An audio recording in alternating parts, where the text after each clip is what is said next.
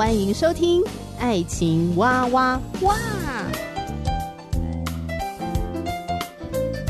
我是史哥哥，我是甜甜妹。各种情感话题，挖掘深度与广度，挖出感动与温度，为其中的美好惊叹不已。哎，是惊叹还是惊悚啊？以轻松漫谈的方式畅聊各种情感话题。爱情啊，我挖我挖我挖挖挖。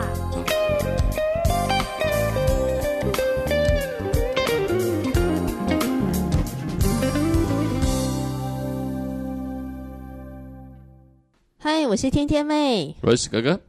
我们今天要继续来分享日本影集《阿浅来了》。那《阿浅来了》呢，是日本在二零一六年 NHK 推出的晨间剧。那既然是晨间剧呢，就是早晨播出嘛，周一到周六八点的时候会播出十五分钟的带状的连续剧，主打的就是妇女市场的一种、嗯、呃励志剧。这样，对，《阿浅来了》呢，他就在讲一个女性的奋斗史，出身京都富商的一个二女儿。这个阿浅呢，通过自己的努力啊，还有丈夫啊、夫家那里的支持啊，那她一路的奋斗，那开创了煤炭的事业，还有银行的事业、保险业，变成日本首屈一指的女企业家，甚至还创办了日本第一所的女子大学。那我们上次聊了很多阿浅的婚姻故事嘛。阿浅跟新次郎，嗯，两个人真的是天生一对，两个人个性差异非常多。是，嗯，如果从阿浅跟新次郎他们主要在做的事情来看，你会觉得阿浅很像是在做丈夫的角色，然后新次郎就是做一个母亲的角色。嗯哼，这个也是阿浅来了很大的特色，就是他在根本上颠覆了男女啊、夫妻在社会结构、在家庭、在婚姻关系里的角色定位。嗯哼，哎，其实我在看这部剧的时候，会想到姐姐跟姐夫。哎，哦，也很像啊，因为那个是哥哥的姐姐，也是一个很有事业心的人。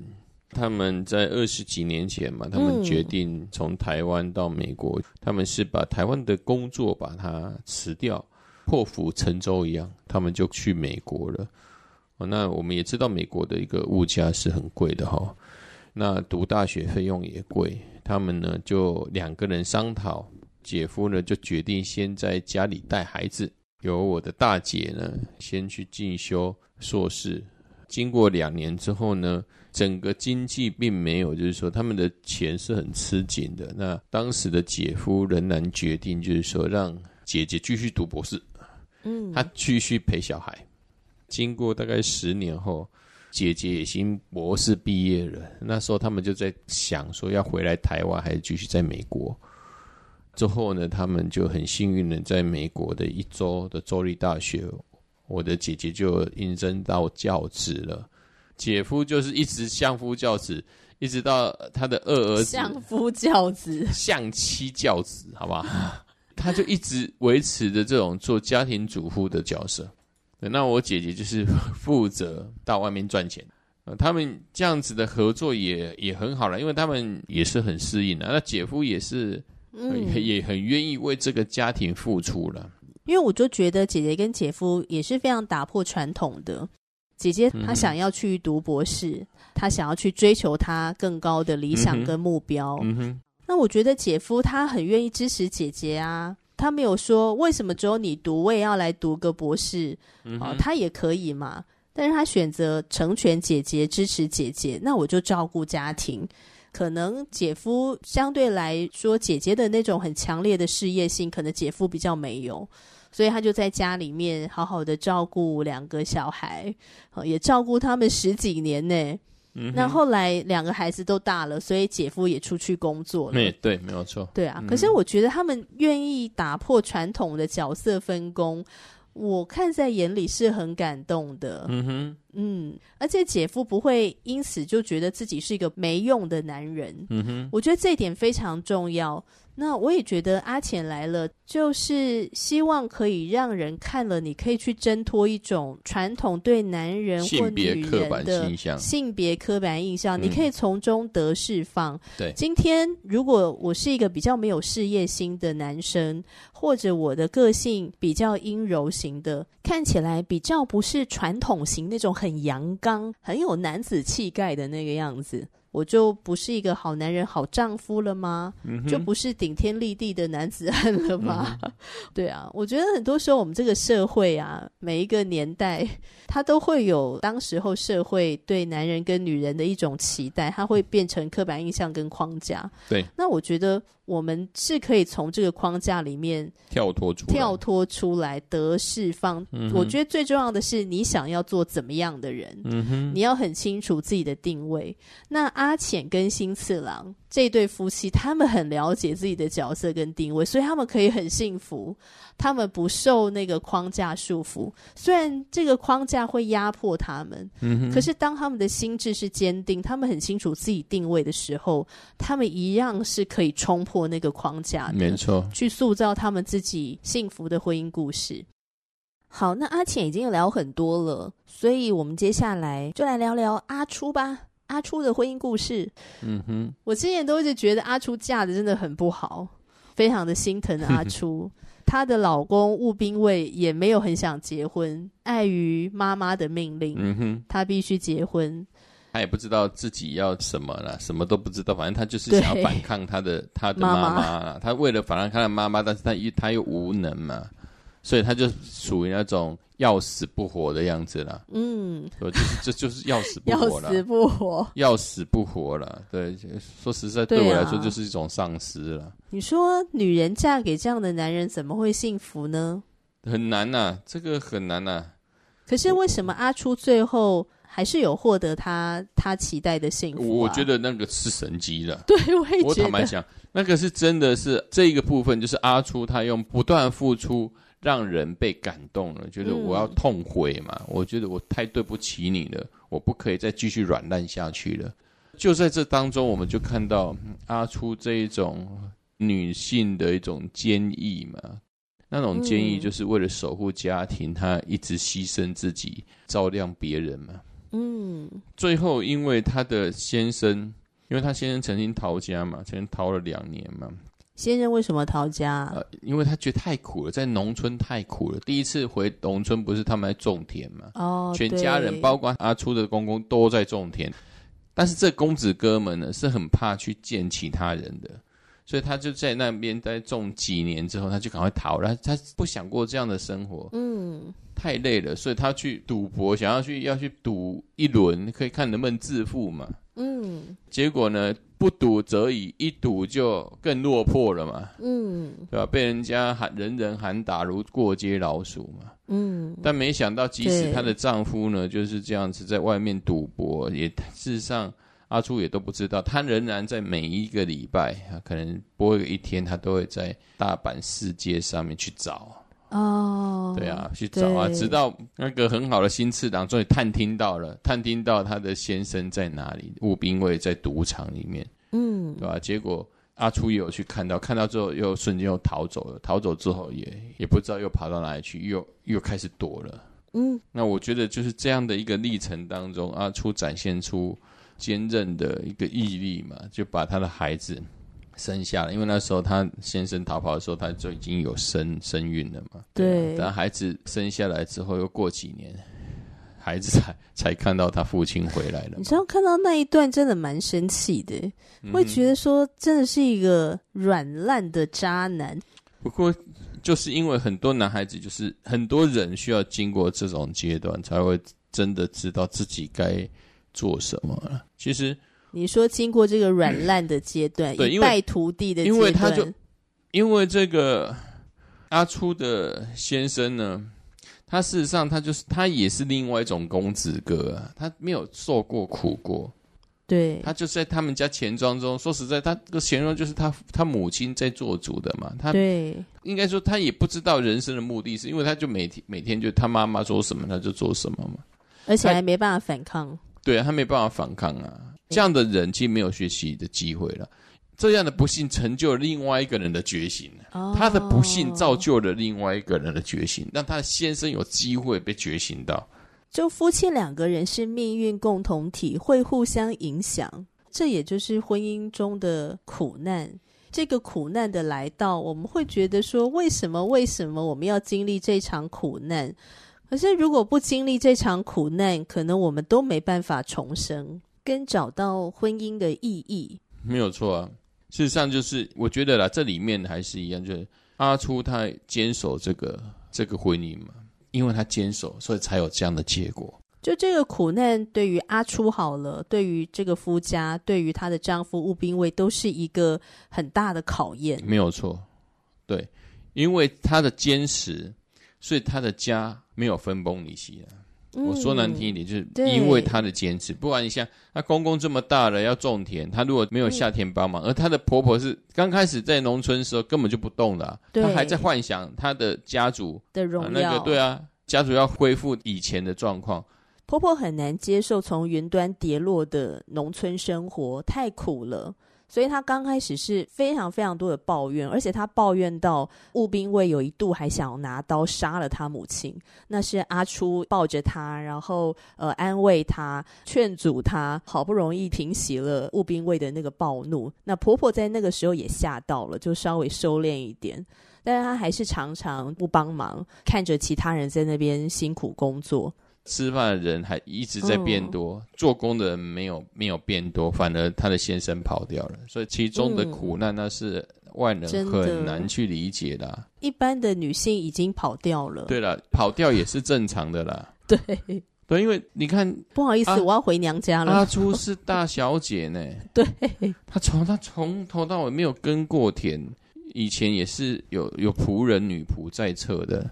你现在让他变成说难听，不就贱民吗？真的，他是落入贱民，他不赶快逃跑。我觉得他不逃跑，我也只能说，他真的把他父母的命令当做唯一的指示。他的生命是落在他父母亲给他一句话：你要好好的扶持你你的丈夫跟你的夫家。这句话是他生命的一切，嗯、守护家庭没有错。我觉得 这也蛮有趣的。我我们信仰也在守护家庭呢，对。但是看到阿楚，我觉得他可能是现今之表率中的表率了。对啊，她没有因为她丈夫再怎么犯错嘛，还有她的婆婆怎么对她的苛刻、呃、苛刻啦、冷言冷语啦、嘲讽啦，甚至把她三王世家衰败都把借口推给这个倒霉的媳妇。嗯，说实在，我我很难。很难想象，嗯、我很难想象他在这个家庭这样的苦难是什么，所以因为没有办法想象，所以万分的佩服嘛，嗯，对吧？什么叫守护家庭？说实在，阿浅跟阿初有哪一个人不守护家庭的？嗯，就说你看哦，阿初跟阿浅他们两个个性天南地北的，非常的不一样，可是他们两个呢，都用自己的方式在守护家庭。没有错。阿浅她一样很爱丈夫，很爱她的夫家。爱惜家族的这个事业，他不忍心看他衰败。嗯、是，那刚好他对事业也很有心，公公也慢慢的接纳他，也愿意成全他，给他这个舞台，所以阿浅发展的越来越好，那也达到了这个守护家庭的目标。那阿初呢？虽然没有这个事业心，他也不会打算盘，也不会看账，也不会发展事业。看起来呢，好像对这个夫家呢，没有什么帮夫运啊。哈，我就是说，以现实的条件来看，可是阿初也有他非常美好的特质，他的那种坚毅，他的那种的坚持。对婆婆，对于公公，对于嗯曾经逃家再回来的丈夫吴炳伟，我觉得他有很丰富的怜悯，他的爱是很深的。然后我觉得阿初呢，他的那个忍耐啊，在这个苦难当中，他的那个忍耐，不是一种会让你觉得他好痛苦的忍耐。那当然，他在这个苦难当中，怎么可能不会感觉到痛苦呢？哈，一定会有很痛苦的时候。可是为什么他表现出来的不是那种痛苦？就是因为他心里面是带着一个盼望，就是他相信这个家会越来越好的。他是带着一个盼望，在面对现在的艰苦的生活环环境。然后当先生回来的时候，先生向他认错，嗯，我觉得感谢这个编剧啦，吼，就是让吴兵卫后来有觉醒嘛，没有让他继续的软烂，对，可能因为酗酒就倒在路边惨死。编剧让吴兵卫呢幡然醒悟，所以回去跟阿初认错嘛。对，那阿初就二话不说的饶恕了她的丈夫，哎，这实在太难了。所以我觉得阿初的人设啊，这是一个很不得了的人设。没有错啊，我讲一个蛮好笑的。如果是有人打你的左脸，你右脸让他打，我觉得阿朱就做到了。对，他是反复被人家打。那当然，这句话的原原因就是说，我们不用常人用的以牙还牙，以眼还眼啊。这句话你说，他不是让我们真的脸一直被人家打，但是他就是要讲饶恕的功夫嘛。展现出我们是属神之民的一个世界观跟做事的方式，但是我在这一部影片竟然看到，我也不知道之后阿初有没有信耶稣。对耶，因为后来阿浅信耶稣了，阿浅是基督徒。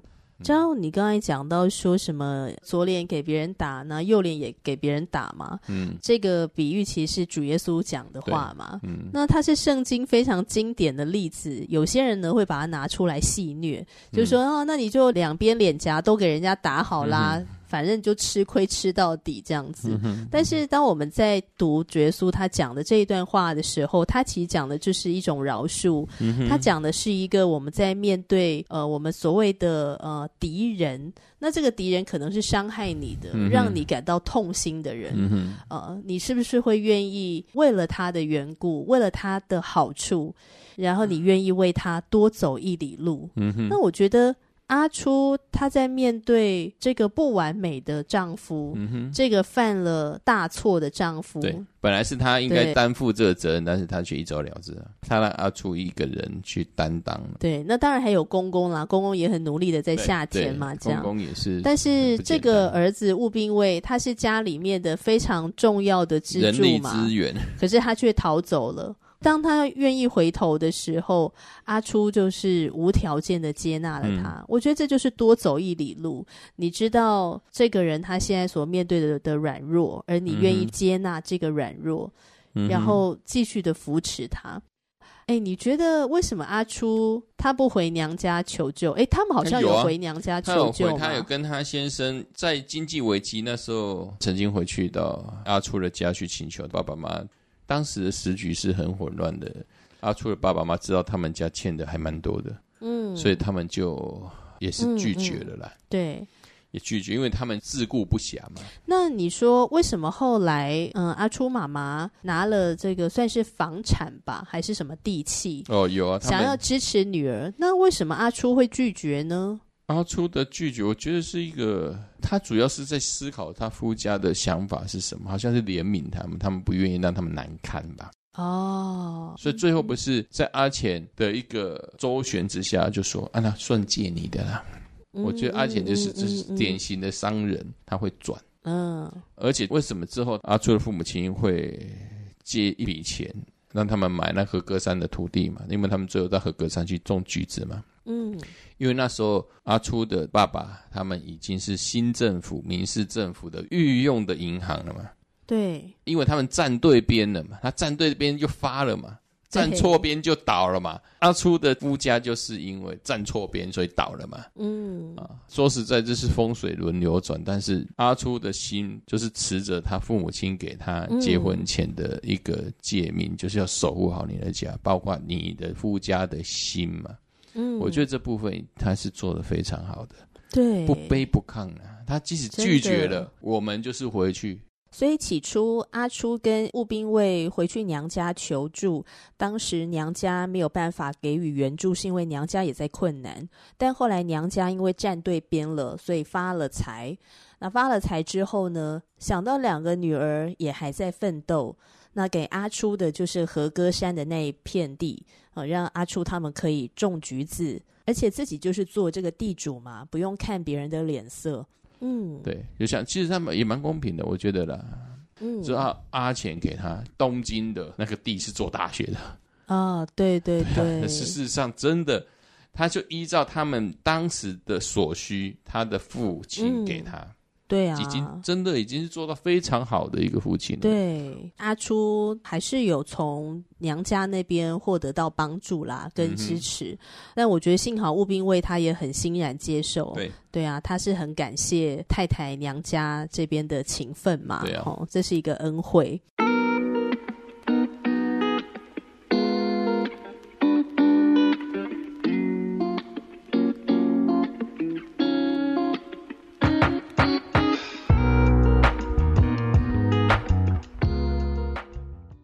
我觉得最后呢，也想聊一个蛮特别的。后来阿初跟阿钱他们都通过了自身的努力去获得他们的幸福嘛，那他们也都诞下了下一代。这样，那他们的下一代呢，我觉得很有意思的是说，嗯，阿钱很有事业心，然后阿初呢，他的志向可能就是家庭主妇、相夫教子这样。嗯。他们也会期待他们的孩子会跟自己一样，比如说阿浅可能会想说：“诶，孩子会不会跟我一样啊？是一个很热爱学习啊，喜欢到外面去看看这个广大的世界啊。”可是他的女儿却跟他说：“我的志向就是要做一个家庭主妇，就是要嫁人，然后相夫教子。”阿浅就觉得怎么会这样？那阿初呢？阿初生一个儿子嘛。阿初希望大儿子就留在家里面帮忙一起工作，但是大儿子很想要到大的城市去更多的学习，他不甘心自己留在乡下的小农村里面。那阿初一刚开始也是很难接受，阿初就不希望孩子离开这个家，嗯哼，他希望孩子可以在自己的身边。对，看到这里的时候，我也觉得编剧很有趣哈。这个为什么两个人生的孩子哦，好像灵魂互换？对啊，就隔代遗传呢，对不对？那有些人 哦，就就像我的朋友，我的朋友很好，我的朋友很好笑，就是说我朋友呢，他结婚了，他有很强大的基因，他们家有很强大的基因，嗯、不管男生女生都长得像他妈妈，而这个朋友就长得像他妈妈，他大哥的儿子长得跟他一模一样，就他自己的女儿呢，又长得跟他一模一样。那你这个是长相啊，但是不一定啊，有时候个性也会遗传呐。谁说不一样？像你说隔代遗传的个性吗？对啊，像我比较像什么个性？我比较像我舅舅这种个性，什么要做什么要做什么，哪时候要做，而且要要怎么做，要如何做啊？哦，对我我妈妈就会说：“哎，奇怪，你这有有的固执，就跟你舅舅是一模一样的固执。但事实上，同样的很多东西，就是哎，好像。”嗯，这些亲人之间，有些人的一个个性会很相似。他可能不是你父亲了，不是他母亲了，可能跟舅舅一样，他跟姑姑一样，或是跟阿姨一样啊。嗯，对啊，就像我妈妈不是前我们中秋节回去就讲一个蛮有趣的，就是说，哎，我的大姑姑在他们家是掌权的，她说什么大家都听什么。我的那个姑丈，他的这些兄弟们都要听他的。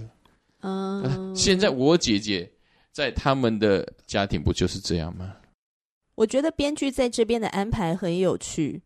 你还记不记得阿浅跟阿初他们小时候都很受不了爸爸妈妈对他们的安排，蛮受不了父母会把一些自己的期待啊安在孩子的身上。那很正常的。哦，但是当他们成为了母亲之后，其实他们也很想把自己的期待安在孩子的身上，嗯，所以就会出现亲子关系的冲突。嗯哼。但是我觉得很好的是。他们后来都愿意放掉自己原本的那个期待，啊、愿意放手让孩子去过他们想要的人生。嗯、我觉得这是很不容易的。就是说，对于做母亲的来说的这种觉醒，如果你很爱孩子的话，这种觉醒是很不容易的吧？当然了，因为他是一百六十年前了，一百六十年前，一百三十年前，再怎么样，当时的台湾是什么社会？现在就已经很难了。当然，现在比较松了啦。父母亲比较希望孩子快乐学习了，嗯、自己做自己想做的事了。但是以前那个时代真的不简单了。你说什么孩子要有不同的意见，我可能被打死。通常会闹家庭革命，而且会闹得很大很严重。是啊，所以我觉得是很不容易的。他们有这样的看看见，也是给我们现在这一代的父母亲，给我们一个很好的一个一个榜样吧。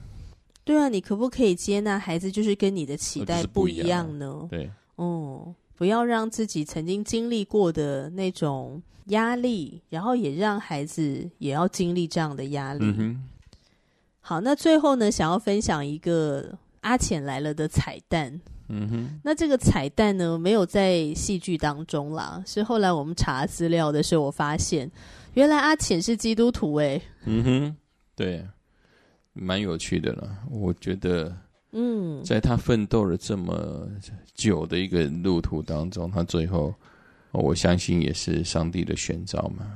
嗯，嗯，对我，我更相信，在他回顾的一连串的一个他的经历之后，他就更能够知道说，诶，他的他的成功真的不是你说他努力，他很努力，但是我觉得很多东西就是冥冥之中有一股力量在指引他去往前迈进。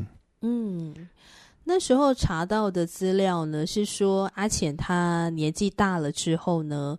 身体难免会生病嘛，因为人老了，嗯、而且他处在那个高位上，高处不胜寒，嗯、那也会渐渐的感到内心的空虚跟孤独。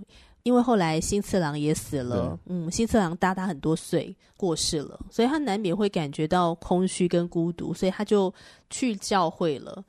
谁带阿浅去教会，真的是不知道哦。但总而言之，他就去到了教会。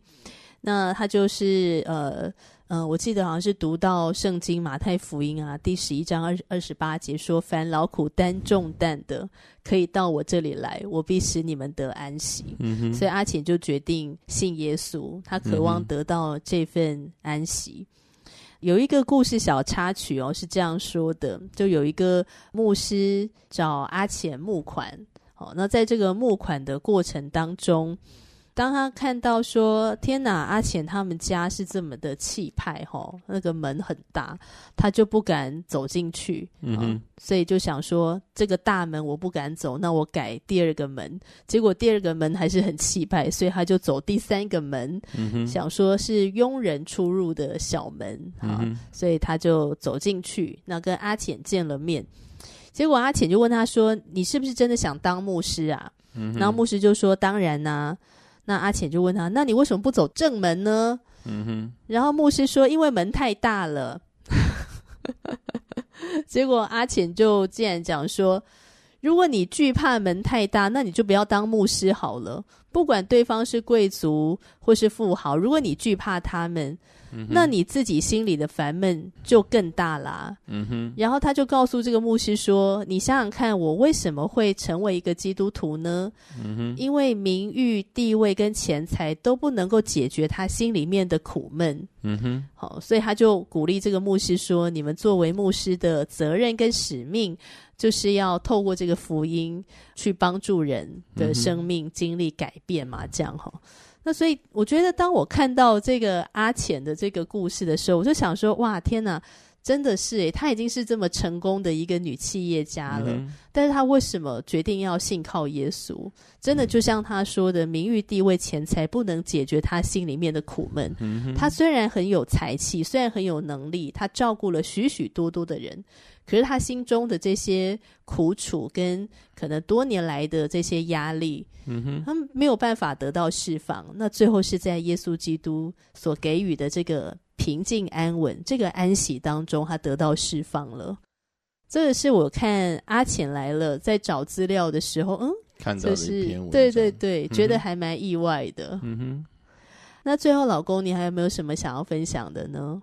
关于阿浅来了这部晨间剧，很推荐，因为你真的很喜欢这部剧。推荐那个线上的听友可以去看，不管看简介或是真的去看这一部影片，我相信每一个人看、嗯、看了会会自己会有不同的感触了。我觉得是看了之后，你们有不同的感触，也可以在我们的节目留言下面给我们一些看法。我们也很希望大家有不同的一个角度之间的一个彼此的心思。嗯，没错没错，欢迎大家留言给我们哦。那也祝大家幸福。我是天天妹，我是史哥哥。下集节目继续聊，拜拜，拜拜。